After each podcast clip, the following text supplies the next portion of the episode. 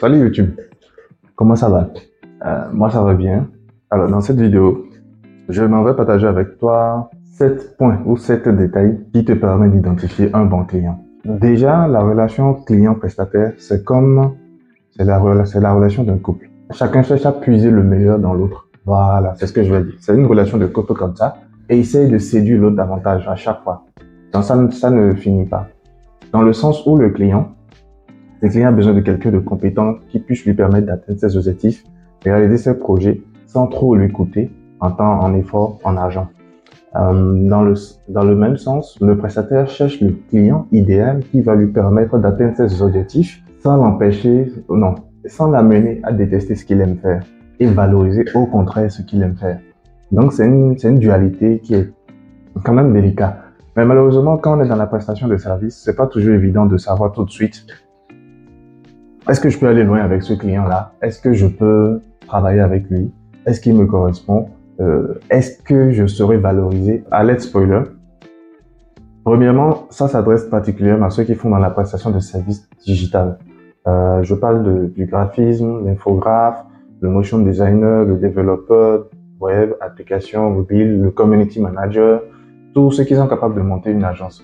Principalement, ça s'adresse à eux, mais ça peut être décalqué ça peut être calqué sur plusieurs business après. Je suis graphiste de profession, donc euh, je me branche dans, ces, dans cette catégorie-là.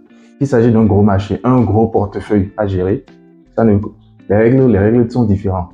Euh, supposez par exemple que vous êtes une agence et vous êtes vu adresser un très gros marché par un cabinet et c'est un très gros portefeuille qui va s'étaler peut-être sur un an, deux ans, trois ans. C'est pas la même chose. Là, on parle de, on parle de vous en tant qu'agence, en tant que prestataire individuel faisant une prestation ponctuelle qui fait que le client revient régulièrement vers vous pour, cette euh, même prestation. C'est ça. Donc, on prend en compte ces deux points-là avant de se lancer. Donc, euh, sans plus tarder, juste après le générique.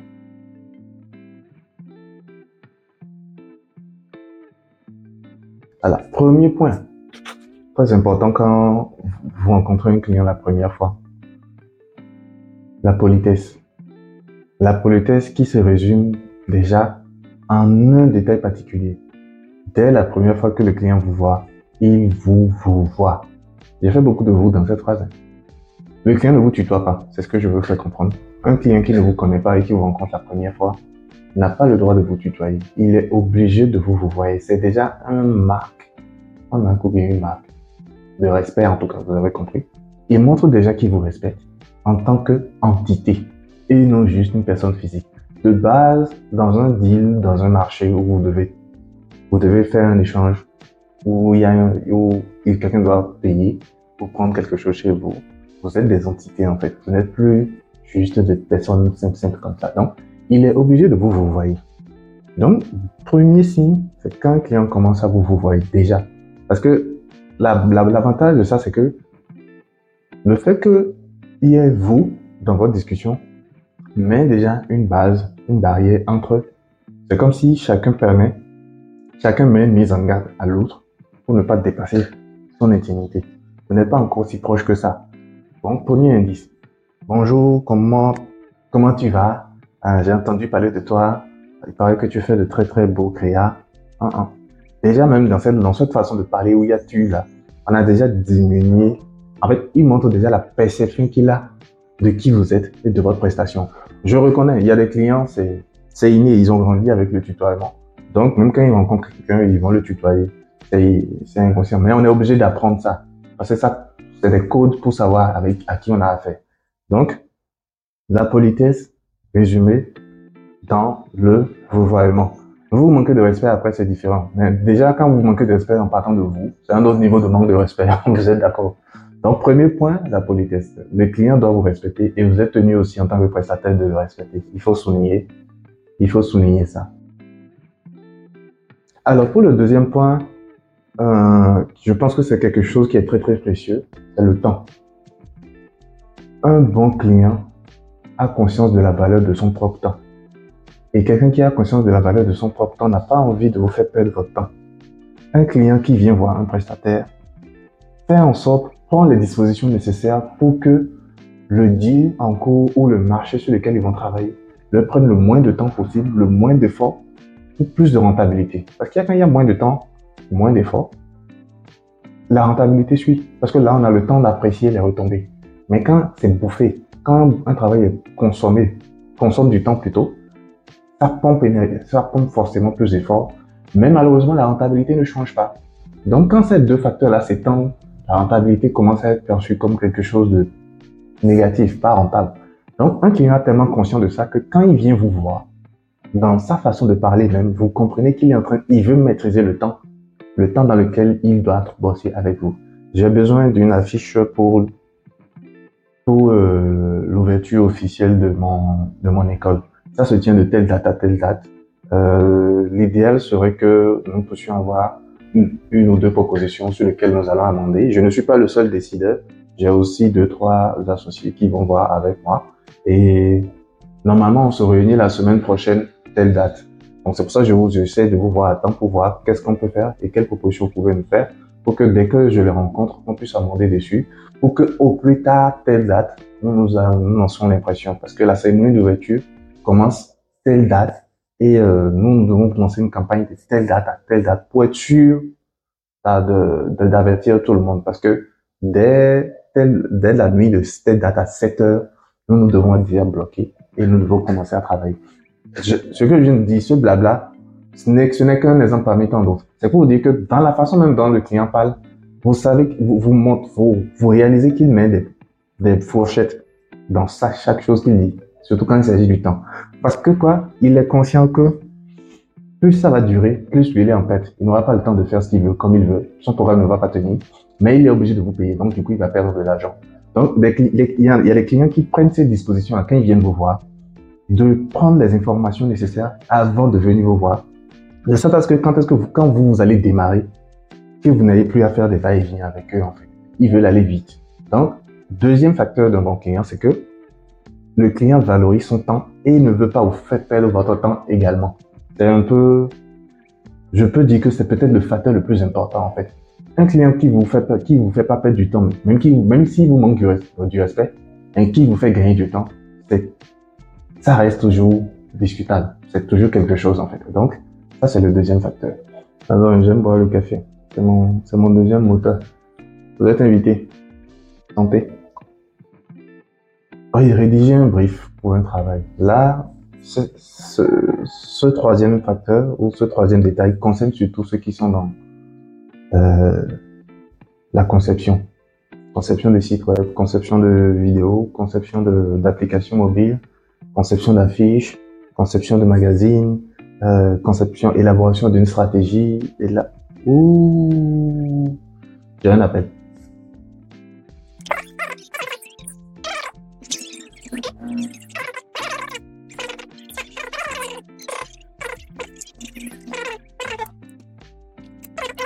Cherche l'argent ou non. J'ai négocié une avance comme ça. Donc, vous voyez, non. J'en viens dans, dans les points suivants. Alors, euh, le brief. Rédiger un brief pour un travail, c'est tout un art. En fait, c'est tellement complexe que les gens, les gens banalisent. En fait, je ne sais pas si c'est une extrémité. C'est tellement complexe que les gens banalisent ça tellement. Je ne sais pas si c'est comme ça, je vais l'expliquer. Vous ne pouvez pas vouloir commander un logo à un graphiste. Et c'est pendant que vous êtes assis devant le graphiste que vous êtes en train de réfléchir à qu'est-ce. On n'est pas, on n'est pas au pays des bisounours, quoi. Vous ne pouvez pas vouloir, euh, vous ne pouvez pas avoir un projet de site web ou un projet de spot, euh, spot audiovisuel ou bien une campagne de communication massive et vous ne savez pas dans tout, dans toute votre gamme de services ou de, ou de, de produits, quel est le produit phare sur lequel il faut s'accentuer pour qu'à partir de lui, tous les autres puissent suivre. En fait, vous allez voir qu'il y a toute une étude, en fait. Vous ne pouvez pas venir devant un prestataire et vous n'avez rien. Vous venez juste avec votre bouche. C'est, c'est, ahurissant, c'est ahurissant. Euh, euh, le minimum, c'est que quoi? On n'est pas là pour, pour blablater sur les dégâts de ça, mais un brief clair, c'est comme si vous veniez avec l'itinéraire de travail pour le prestataire. En fait, quand, je dis itinéraire, c'est que c'est ça quoi, il va suivre ça. Il va pas aller tomber encore comme ça, se chercher deux secondes, revenir comme ça, se tomber encore. Et puis vous allez dire, ah non, non, je voulais que tu commences par ici avant d'aller là. Ne le faites pas tourner. Facteur temps que j'avais dit précédemment. Euh, un brief, c'est le petit document que vous préparez qui rassemble tous les éléments médias photos, vidéos, informations, ou contacts. Ça rassemble tous les éléments nécessaires pour, que le prestataire qui permettent au prestataire d'atteindre son objectif. Et avec ce brief, vous tracez un itinéraire. Vous avez un document qui trace ce que vous voulez, avec des pistes, des exemples, et puis les éléments bruts que vous avez qu'il doit utiliser. Quand il rassemble tout ça et qu'il s'assoit, il a déjà une idée. Parfois même le brief, parfois quand un brief est très bien fait, avant même que vous ne quittez la salle où vous êtes en train de discuter, le client, le prestataire, le prestataire sait déjà quel résultat il doit vous donner. C'est déjà clair dans sa tête. Il ne reste juste qu'à exécuter. Vous comprenez? Mais un client vient vous voir, il explique de... En fait, il est là, il veut juste C, mais il commence par Z, il va à A, il revient à E, et puis il vous dit, ah, est-ce que tu connais H? En fait, à un moment donné, finalement, il vous donne le brief, il vous donne, il vous manifeste ses besoins, mais il n'y a plus aucune information technique dans ce qu'il dit. À un moment donné, vous êtes perdu, vous êtes obligé de dire, oui, oui, ah, d'accord, parce que vous allez aller faire un autre travail pour comprendre tout ce qu'il a dit, trop d'informations. Le peu qu'il faut pour travailler, malheureusement, c'est très difficile pour les, pour, pour les clients. Le client n'est pas obligé d'être un as des briefs, mais quand tu ne connais pas, que tu viens voir le, le prestataire ou l'agence, dis-toi que tu ne connais pas, donne juste l'information dont tu as besoin. J'ai ça en cours. Il faut situer le contexte de ton besoin. Il ne faut pas venir dire je veux juste un logo pour faire avoir un logo. On, ne choisit pas de voir un logo parce que tout le monde a un logo ou parce qu'on on vient de créer une entreprise. Bah là aussi, on ne choisit pas d'avoir un site web parce qu'on va avoir un site web. on ne fait pas ça comme ça. Je suis dans tel contexte, voici un peu ma situation, et je pense que si je fais un logo, ou bien si je fais un site web, ça va me permettre de faire ça, ça, ça, ça. Donc, c'est mon avis. Donc, je viens vous voir voir si, est-ce que c'est bon comme idée. Et si c'est bon comme idée, je vais lancer la commande. Je vais lancer la commande. Donc, qu'est-ce qu'il en est? Quelles sont les informations dont vous avez besoin? Je vais aller préparer les informations. Et quand je vais vous envoyer les informations, voilà, on pourra discuter de ça et définir les conditions. Et, comme ça, vous allez commencer à travailler pour moi. C'est ça un brief. Vous n'avez pas besoin d'avoir d'être un as. Soit vous le faites, ou soit vous confiez ça à quelqu'un. Ou vous venez à l'agence, où vous voyez le prestataire et vous lui donnez juste l'information brute. Et vous le laissez faire son travail. C'est ça, en fait. C'est à partir de, de vos discussions, une fois que le brief est clair et qu'il y a les conditions à définir, là, vous pouvez donner des orientations. Les clients viennent, les clients qui viennent rendre visite, qui viennent voir les prestataires, ils n'ont, ils n'ont même pas une feuille. Ils n'ont même pas un crayonné. Ils n'ont pas un lien. Ils n'ont même pas un contact. Il n'y a rien. Les clients qui veulent un site web, et quand ils viennent, ils viennent juste avec un petit document ou bien ils te donnent le lien d'un site web. Ils te disent, OK, regarde ça, c'est un site web. Donc, si on a besoin d'argent et qu'on a faim, on va faire quelque chose. Ce n'est pas la qualité. Ce n'est pas ce n'est pas la, ce n'est pas l'expression même de kiffer le travail qu'on est en train de faire. Donc, le brief, un bon client prépare son brief. Un bon client facilite la compréhension de son projet. Il vous montre. Quand il ne sait pas, il vous fait comprendre qu'il sait jusqu'à tel niveau, mais à partir de là, il ne sait pas, il vous laisse. Il laisse votre expertise prendre le, prendre le relais. Quand c'est comme ça, ça vous permet d'aller vite. Un brief, comme je l'ai dit, permet au prestataire de comprendre la réflexion que vous avez tout autour de votre besoin pour pouvoir lui permettre de, savoir si est-ce que leur besoin est clairement défini techniquement? Est-ce que ça, ça vous permet d'atteindre l'objectif que vous voulez? Et quelles en sont les conditions? À partir de là, vous savez sur quelle base vous allez travailler et vous êtes en train d'avancer. Donc, le brief. Facteur 4.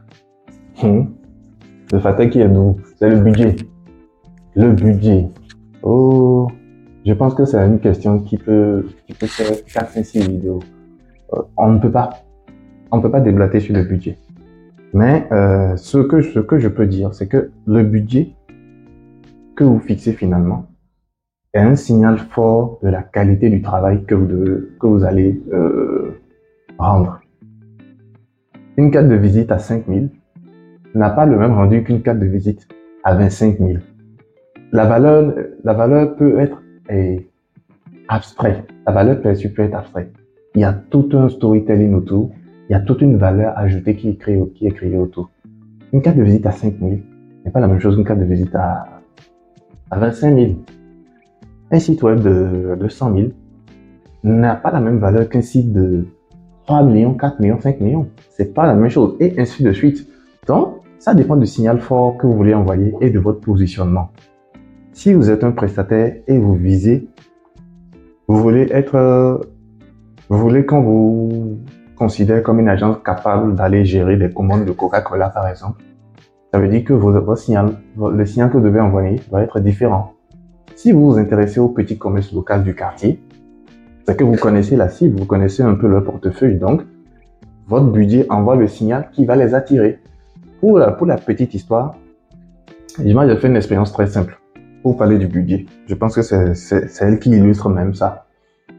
J'ai ma page Facebook principale Push Studio, euh, qui est une agence de, agence digitale. Moi, je ne me suis pas encore défini. Tantôt c'est digital, tantôt c'est 360. Bref.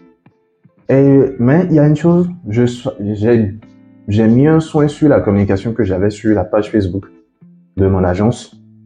Et euh, c'était très soigné, minimaliste. Et bizarrement, j'ai remarqué que ça ne m'attirait pas des clients. Les gens venaient, les gens réagissaient. Les gens réagissent, c'est ce que je veux dire. Mais personne ne déclenche la vente personne ne passe à l'action en fait. Mais tu vois qu'il y a des réactions. À un moment donné, ça me frustrait. Je me suis dit, mais attends, je peux pas faire quelque chose de qualitatif et bien présenté comme ça et personne ne veut passer à l'action. Et en discutant avec un collègue, euh, on a eu l'idée, d'ailleurs il me l'a suggéré et puis j'ai développé, on a eu l'idée de créer une seconde page. On a créé une seconde page, c'est à la va-vite. Hein. J'ai créé une page toute bête. J'ai mis carte de visite, conception de logo à 15 000 francs pour entreprise. J'ai nommé ça logo, non, logo maquette. Je me suis dit, bon, je vais faire quelque chose à la va-vite. J'ai même pas fait un cover, j'ai juste pris un grand rectangle, j'ai écrit dedans, logo maquette, conception de, logo entreprise à 15 000. J'ai fait la petite affiche, j'ai créé la page, j'ai mis, et puis j'ai sponsorisé. Ma, ma, ma page principale de mon agence, je la sponsorise, hein. Il y a beaucoup de réactions, mais il n'y a pas de commandes. C'est que quand il y a des commandes, c'est très rare et les clients payent bien mais c'est très rare. Euh, mais quand je fais Logo Market, quand je lançais Logo Market, c'est étonnant, c'était un boom, puisque j'ai mis là-bas à 15 000, même dans le speech que je lançais dans le message, depuis le cover, conception de logo à 15 000 francs, conception de logo à 15 000 Ce n'est que ça que je disais. Et j'ai lancé, le message était clair, le prix était défini. J'ai bon, est-ce que j'avais mis, j'avais pas mis de délai.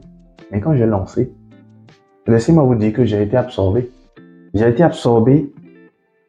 J'ai été étonné. Ça m'a frustré. Mais en fait, j'ai compris. Il y avait plus de retours pour le peu de budget publicité que j'ai mis. J'avais plus de retours sur la page que je vais dire que j'ai fait en low cost. J'ai fait logo market. J'ai fait une autre, une, troisième page que j'ai nommée 4 Pro sur Facebook. Là-bas, je suis allé dire 4 de visite à 7500. Le lot de 104, une face, 7500. C'était juste ça, un message clair, un budget clair, sponsorisé. Et j'ai lancé ces deux, je vais dire qu'à un moment donné, c'est ces deux pages-là qui m'ont alimenté pour que je puisse soutenir ma page principale. Et après, j'ai compris la chose en fait. Si je ramène ce qui s'est passé dans la réalité pour vous faire comprendre comment le budget est important, c'est comme si vous avez un grand supermarché euh, d'un côté et que vous avez un petit kiosque de l'autre. Vous êtes debout là. Le supermarché est balèze, climatisé, réunion bien orienté, avec des agents qui vous, qui vous guident. Le petit, la petite boutique est là avec le monsieur dedans tranquille en train de fumer sa cigarette, regarder la télé et puis t'attend pour que tu viennes acheter. C'est pas si propre que ça. Mais tu veux acheter du pain. Qu'est-ce qui se passe? Le signal qu'envoie un budget. Le pain dans le supermarché coûte 300. Le ce même pain coûte 100 francs chez le boutiquier. C'est le même pain. C'est la même c'est les mêmes formules qui ont construit ces deux pains-là. Mais le signalement est fort dans le sens où 300, ça veut dire que quoi? Tu, te dis, mon pain à moi que j'ai payé vaut 300. Je suis allé le payer dans une alimentation bien climatisée avec des agents et autres et tout. Ce pain a, plus de valeur que celui du, euh, du boutiquier. C'est ce qui se passait avec ma page. Le soin que je donnais à ma page envoyer un signal aux gens pour se dire, lui, il doit être très cher, je peux pas aller là-bas. J'aime le son travail, mais il doit être très cher, je peux pas aller là-bas. Et quand j'ai créé les, pages low cost là, le signal était, le, budget était clairement défini là, tout de suite. Ah, 15 000, oh que non, je peux gérer. Du coup, j'ai attiré une masse de cibles qui n'était pas initialement la cible de ma page, principale, que j'ai attiré là-bas. J'ai eu beaucoup de petits, tout ce qui était dans le petit commerce local. J'ai eu des boutiquiers, des commerçants, des, techniciens, des ouvriers qui sont venus beaucoup sur cette, euh, sur cette page, les pages low cost. Donc, ce qui veut dire que le besoin était là, mais c'est juste qu'il fallait déplacer la perception du budget pour envoyer un signal à ces gens de personnes et les attirer. Donc, vous devez comprendre que c'est délicat le budget. Donc, c'est pour ça que je disais que ça peut valoir 4, 5, 6, 6 vidéos si on devait rester sur le budget. Mais pour, pour faire simple, du coup, comme moi, ma page Facebook principale était très bien soignée, bien présentée, euh, les gens y allaient, mais quand ils vont là, ils disent, oh, ça doit être cher. Donc, de la même, de la même, de la même façon, quelqu'un devant une alimentation qui a juste 200, alors que le, pain coûte 300, il va se dire, ah, c'est joli, hein, si je veux prendre le pain là-bas, là, ça doit être bon. Eh, je vais aller chez mon gars là pour aller prendre le pain 100 francs. Là, je vais encore faire économie de 100 francs. C'est une question de, le gars, le gars évalue sa capacité à dealer avec vous et il choisit celui avec qui il peut dealer sans que ça ne le finisse ou qu'il ne se retrouve endetté. Résultat, je vais aller chez le boutiquier, d'accord? Mais quelqu'un qui a 1000 francs, et il sait que lui, il sait qu'il est dans un, certain standing tranquille, il va pas aller chez le boutiquier, il va se dire non, moi je peux pas aller là-bas. Le pain que je mange doit avoir de la valeur. Il va aller dans la boutique. C'est la même chose ce qui se passait sur ma page. Les gens voyaient ma page, mais euh, euh, ceux qui pouvaient me contacter et ceux qui ne le pouvaient pas allaient sur les pages low cost. J'ai retrouvé des clients qui m'ont écrit sur ma page principale et ne savaient pas que c'est moi qui gérais les deux autres pages low cost. Ils sont revenus juste parce que j'ai déplacé le prix. C'est une expérience, mais ça, te montre comment c'est, comment le, le signal, le prix que tu envoies à un signal en fait. Le problème, c'est que il faut avoir des poumons solides. Parce que si je n'avais pas créé cette page low cost, à un moment donné, j'allais fermer ma page. J'allais fermer, j'allais arrêter juste simplement puisque j'avais des clients, mais c'était très rare. Précisément aussi parce que ça, c'est une information complémentaire. Facebook, c'est la population. Donc, dans cette population, votre client idéal qui peut payer euh, vos services au prix que vous voulez, il n'est pas là.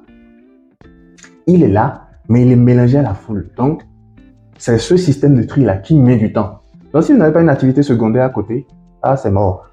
C'est mort. Donc, c'est pour vous avertir. Vous, vous voulez vous positionner, vous voulez un budget qui envoie un signal fort. Préparez-vous en conséquence aussi. Parce que si votre signal est très fort, il faut que vous puissiez suivre, il faut que vous puissiez survivre en attendant que les clients réagissent. Et si vous envoyez un signal qui est très fort, très tôt, et que vous n'avez rien, vous allez descendre. Si vous envoyez un signal qui est très faible, et que vous ne pensez pas à travailler sur un signal fort, les clients vont venir, mais ils vont jamais vous percevoir au-delà de ce signal. Et c'est ce qui s'est passé sur mes pages low cost. À un moment donné, j'étais absorbé, fatigué. Je pouvais avoir beaucoup de commandes, mais c'était pas rentable. C'était parce que j'étais de petits petits sous. Et tu vas un travail, la démarche de conception d'un logo, c'est pas facile. Concevoir une carte de visite, c'est pas facile. Tu pourrais te retrouver avec trois, quatre logos à faire dans la journée et peut-être cinq cartes aussi à faire dans la journée. Chacun le voulait dans des délais très très serrés. Il fallait faire imprimer, leur livrer. Et c'était ça. Et ce qui se passait, c'était que quand quelqu'un avait fini pour lui, il recommandait un de ses frères. Quand il avait fini pour lui, il recommandait un de ses frères. Du coup, il y avait une grosse charge de travail, mais la rentabilité n'était pas là. La rentabilité n'était pas là. Donc, du coup, le low cost, c'est bon pour le court mais il doit servir à vous préparer pour le, votre signal idéal. Du coup, à un moment donné, moi, j'ai dû arrêter les pages. Parce qu'il fallait que je suive. À un moment donné, j'ai compris que, ouais, je pouvais faire rentrer de l'argent rapidement, mais ça me fatiguait davantage, en fait. Et finalement, je me réalisais pas. Parce que je n'avais plus le temps même pour moi-même. J'avais trop de choses à faire. Donc, le budget. Vous finalement, vous allez voir que c'est peut-être ça qui a pris le plus de temps. Le budget définit votre positionnement et envoie un signal. Réfléchissez avant de définir votre positionnement, avant et avant d'envoyer ce signal, et prenez vos dispositions pour pouvoir suivre dans ce laps de temps agrandi. Donc ça c'est surtout pour le prestataire. Et finalement j'ai parlé beaucoup plus pour le prestataire dans ce volet-là. Le client, en fait, mais ça explique tout parce que le client qui, s'aligne sur votre budget c'est parce que son, positionnement était déjà défini. Si vous voyez, c'est juste comme un système d'analyse en fait. Vous voyez un commerçant ou quelqu'un, un couturier du quartier qui vous voir, qui veut une affiche, n'allez pas lui dire que vous allez faire une affiche à 150 000. Le loyer qu'il paye même déjà dans son atelier, c'est peut-être 25 000, 25 000, 30 000. Donc, il y a tout ça que vous devez regarder.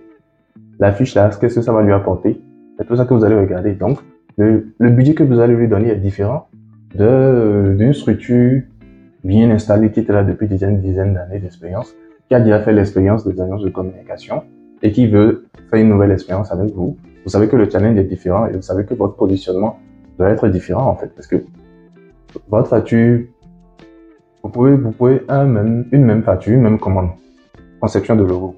Vous pouvez dire 10, 10 000 à quelqu'un qui va courir vers vous. Et cette même facture, quelqu'un va vous demander, vous allez lui dire 10 000. Le client, hein, il va fuir. Vas-y, se dit, il va se dire dans sa tête, si lui fait le logo à 10 000, c'est que c'est pas le logo que je veux. Il y a des clients comme ça, Dieu merci. Il y a des clients comme ça. Donc, un bon client s'aligne sur votre budget. Mais, vous avez aussi, vous devez avoir aussi la maestria de définir en même temps, quand vous voyez le client, sur quel positionnement il peut être établi sur ce positionnement-là. Il y a les clients qui sont malicieux. Ils savent clairement qu'ils veulent un truc de gros standing, mais ils sont, ils, vont vous trouver des subterfuges pour pouvoir descendre juste parce que ils veulent baisser le coût. C'est à vous de voir comment sonder ça. Et quand un client commence à trop insister sur euh, la négociation de votre prix, c'est trop compliqué parce que quand un client qui dépense de l'énergie et à vouloir négocier un prix, c'est comme si en fait il, il dépensait de l'énergie à diminuer la valeur de son travail. Donc quand c'est comme ça aussi, il faut faire attention. Il faut juste choisir, il faut choisir le, juste milieu. C'est ce que je voulais dire sur le budget. Euh, j'ai parlé beaucoup du budget. Hein. Alors, avant tout, je pense que la valeur la plus importante dans un deal, euh, je ne veux pas dire que c'est la franchise, c'est la confiance. Je parle, je, dis la franchise, mais je vais peut-être dire la limpidité de l'information, la transparence de l'information. Il faut qu'on soit au même niveau d'information. Je peux, je peux, je peux pas, je peux pas.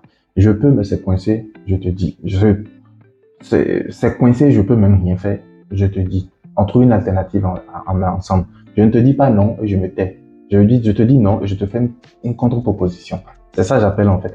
en fait, un client en même temps doit être un peu celui avec qui euh, vous trouvez des solutions en fait. Et le client aussi doit vous aider à trouver des solutions sur son projet ou même de partager son expérience avec vous. Finalement, j'ai eu, moi, j'ai eu la chance d'avoir des clients qui sont devenus des potes après. Il y en a où ce n'est pas allé loin. Mais il y a des clients qui sont, qui sont restés un peu des mentors pour moi, en fait, puisqu'à un moment donné, euh, ça se passe mal, ça se passe bien, on apprend l'un de l'autre, on évolue. Il y en a qui sont là, qui avaient déjà des années d'expérience et qui m'ont orienté. Donc, en même temps, si un client ne peut pas vous faire progresser en vous disant la vérité telle qu'elle est, et il veut juste profiter de vous, ce n'est pas un bon client. Et tout de suite, je pense que malheureusement pour les identifier, c'est de l'expérience, c'est du talent, c'est il faut, c'est du temps, c'est plutôt du temps. Il y a un, moment donné, vous allez atteindre, vous allez en arriver là. Il y en a qui sont certainement déjà là. Mais tout de suite, quand un client commence à vous parler, un client que vous n'avez pas, que vous ne connaissez pas, qui commence à vous parler, euh, tout de suite dans sa façon de parler, votre intuition va vous orienter pour vous dire, hum, fais attention. Hum, ok, bon, vas-y, mais prends tes garde-fous. Donc, euh, un bon client, sur ce point-là, doit vous dire clairement l'état de la situation et vous orienter sur les bons choix. Il il doit pas doit pas influencer votre conception, il doit pas influencer vos choix, vos décisions, mais il doit plutôt vous accompagner pour réussir son projet et vous accompagner pour votre propre développement. Donc, ça, c'est déjà quelque chose de capital. On passe au suivant. Le feedback. Le feedback. Même si un travail est mauvais, on doit le dire. Si un travail est bon, on doit le dire. Un travail est bon, mais on peut améliorer, on doit le dire. Un client qui ne vous fait pas de feedback, c'est compliqué. Vous ne savez pas, vous vous pataugez, vous ne savez pas si vous évoluez ou pas. Sauf si vous êtes orienté juste par le gain. J'ai gagné mon argent, c'est fini. Mais un client doit vous faire le feedback. Un client ne doit pas attendre que ce soit vous qui l'appelez pour faire son feedback. Il doit vous orienter, il doit revenir vers vous. C'est une plus-value. C'est quelque chose qui ne s'achète pas, mais qui a beaucoup de valeur. Ça a autant de valeur que merci. C'est que quand le travail finit, le client doit peut-être une ou deux semaines après, oh, comment tu vas? C'est bien, le travail que tu as fait. Oui, on a beaucoup apprécié. D'ailleurs, telle personne a dit ça, telle personne a dit ça. Et je pense que sur les prochains travaux qu'on va faire, on va s'accentuer sur ça, ça, ça. Mais déjà, dans l'ensemble, c'est bon, c'est pas, c'est pas mal. Euh, ou bien, par contre, euh, mon gars, on a dû faire avec ce que tu as fait, hein, sinon c'était pas, vu qu'on était déjà acculé, euh, on pouvait pas, on pouvait pas trop jouer au correcteur, donc euh, on a fait avec, sinon c'est pas ce qu'on voulait. Je te le dis pour que tu comprennes que il y a encore des améliorations à faire et voilà. Ce qui est sûr, je pense qu'on peut que je collaborer si tu arrives à te rectifier. Et puis voilà, merci quand même. C'est important. Il y en a, il y a des retours qui blessent, mais après ça t'encourage. Vaut mieux avoir sur cinq clients, vaut mieux avoir juste deux qui te font des feedbacks très objectifs. Parce que c'est largement suffisant. C'est une autre école qui est là. C'est l'école de l'entreprise qui est là comme ça. Et parfois, ces feedbacks ne touchent pas que l'aspect technique, ça touche ta personne, ça touche ton orientation, ça touche ton, ton esprit en fait. Donc, un bon client vous fait des feedbacks, ça c'est important. Finir, c'est la recommandation. La recommandation, c'est-à-dire que à un moment donné, de mon expérience, hein, à un moment donné, vous allez être fatigué de faire de la publicité. Dans le sens où c'est la publicité traditionnelle, quoi. C'est que vous de l'argent pour attirer des gens. Et à un moment donné, vous allez vous poser et vous assagir. Et dans cette maturité qui vient, il faut trouver une autre façon d'attirer davantage les clients. C'est là où vous allez vous rendre compte que c'est plus facile de grandir avec un client qui a déjà dealé avec vous et qui vous connaît que d'aller chercher de nouveaux clients. Parce qu'un client qui a déjà dealé avec vous, vous connaît, connaît vos limites, sait où vous êtes bon et, et à un moment donné, dès qu'il a besoin de vous, il n'hésite pas à revenir dans son environnement immédiat, si les besoins manifestés correspondent à vos compétences, il va vous recommander. Donc, un très bon client, non seulement il fait des feedbacks, mais il vous recommande. J'ai des clients que, bizarrement, je, je remercie vraiment Dieu pour ça. J'ai des clients avec qui ça s'est bien passé et des clients avec qui ça s'est très mal passé. Mais qui arrivent à dépasser ce stade de ça s'est très mal passé? Parce que même jusqu'à aujourd'hui, ces clients continuent de me recommander d'autres clients. J'en ai une qui m'a dit dernièrement, euh, James, je ne sais pas pourquoi, on dirait que c'est avec moi que tu n'as pas la chance, mais quand c'est avec les autres, ça passe mieux. Il y a des clients qui ont cette maturité de dépasser les étapes de la vie et de ne pas regarder juste l'aspect travail bien fait ou mal fait, mais de regarder la personne avec qui ils sont. C'est très, ils sont pas beaucoup, mais c'est très, c'est très important. Donc, un client, le bon client, vous recommande le client satisfait, c'est lui qui devient votre ambassadeur en fait. Et c'est lui qui commence à vous attirer d'autres marchés. Et c'est comme ça que en fait finalement, il devient partenaire. Le bon client devient finalement votre partenaire. Le bon client devient votre collaborateur. C'est ça en fait. Un client qui reste client ne va pas faire grandir. Mais un client qui devient partenaire devient, comment je vais, quelle expression je vais utiliser? C'est pas un incubateur, mais il devient propulseur de votre développement. Donc, ayez l'astuce, euh, quand vous travaillez avec des clients, de les inciter à vous recommander.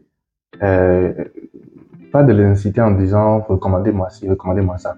Je vais plutôt dire que la meilleure façon de faire, c'est de travailler sur le, la petite base de données des clients. Dans votre base de données, vous avez forcément trois ou quatre bons clients, même deux.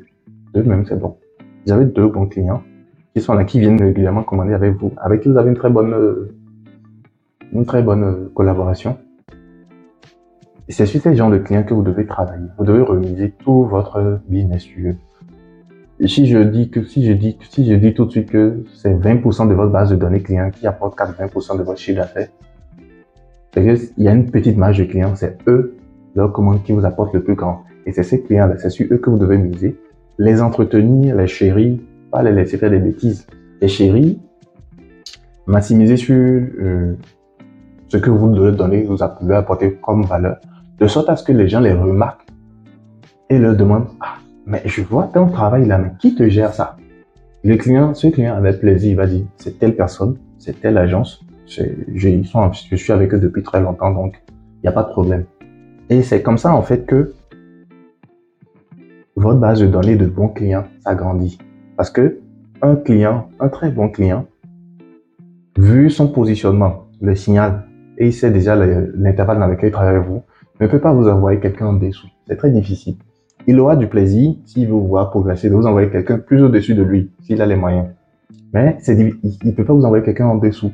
Il ne peut pas être habitué à vous commander des trucs de 400 000, 500 000 et vous envoyer quelqu'un qui va faire 20 000. Au pire, il va vous dire juste, je te demande un petit service, fais-moi ça juste simplement. Vous comprenez? Donc, vous devez travailler sur vos, clients, les, les importants, ceux qui vous font avancer, de sorte à ce qu'ils deviennent vos ambassadeurs. Donc, du coup, le bon client, c'est aussi le client qui devient un ambassadeur, qui vous recommande. Il devient un commercial indirect. Vous voyez? Donc, c'est le dernier point important euh, de toute cette longue série. On a beaucoup, ça a duré plus que prévu, hein, je m'y attendais pas. Mais je suis content qu'il y ait des exemples typiques que j'ai pu livrer euh, dans cette vidéo. Donc, euh, voilà, c'est sept points, sept points importants qu'il faut garder en tête. La politesse, le facteur temps, un bon brief, le budget, la franchise du client, le bon feedback et les recommandations. Il n'y a que ça qui fait que vous kiffez vraiment votre travail. Sur ce, c'était James Wenou, graphiste de profession et addict de tout ce qui tourne autour de stratégie marketing euh, et gérant de mon agence dont j'ai parlé pour Studio. C'était une petite vidéo pour vous montrer un peu comment on peut identifier un client quand on a une agence ou un prestataire de service, surtout dans le domaine du digital. Euh, passez un bon moment et puis on se retrouve plus tard. Ciao